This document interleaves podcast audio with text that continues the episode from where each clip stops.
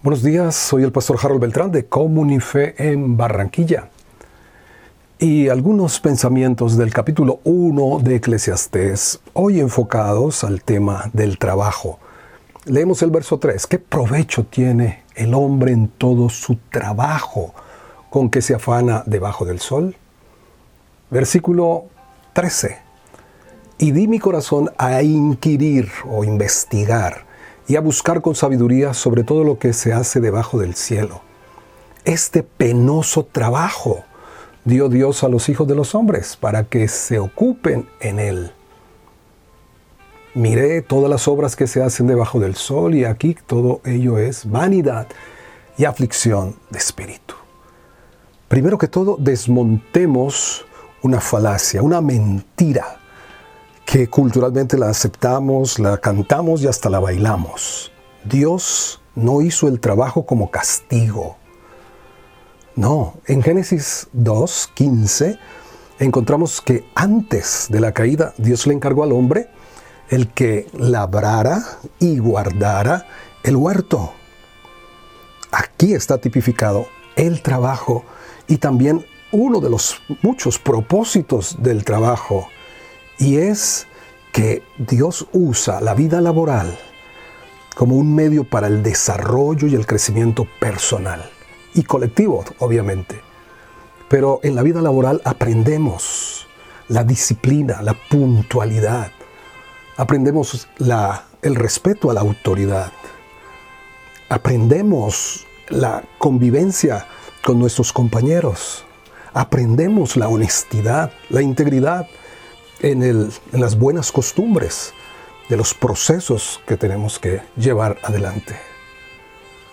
Por eso, quien solo trabaja por la paga tiene realmente una visión muy corta del propósito del trabajo.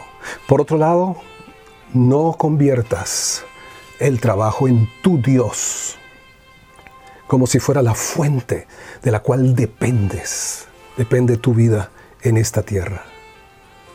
No, el trabajo es un medio que Dios usa para cumplir sus fines. Tampoco hagas del trabajo la vía de escape para huir a las responsabilidades familiares.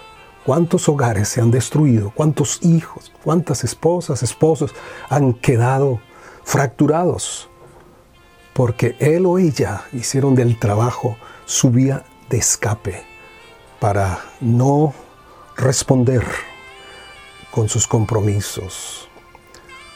Ahora, si nuestra visión de la vida no va más allá de lo que sucede debajo del sol, esta expresión debajo del sol la va a usar el predicador o Salomón más de 25 veces.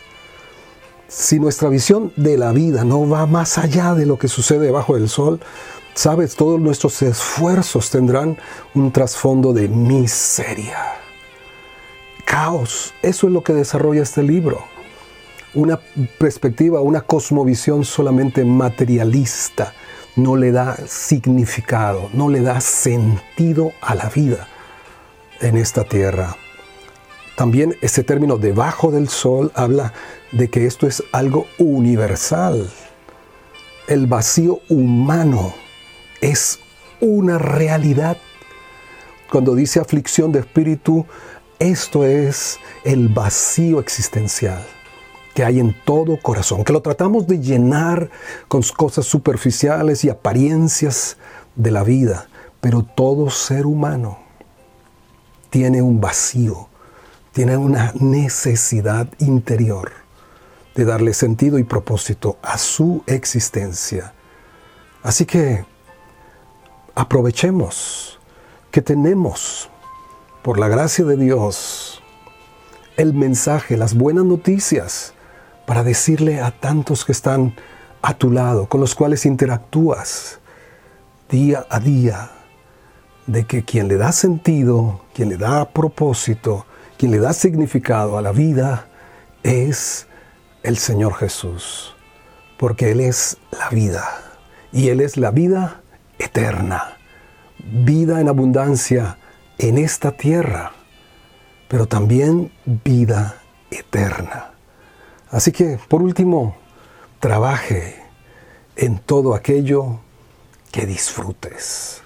Trabaje en todo lo que disfrutes, porque entonces tu creatividad, tu crecimiento será al máximo. El Señor te bendiga.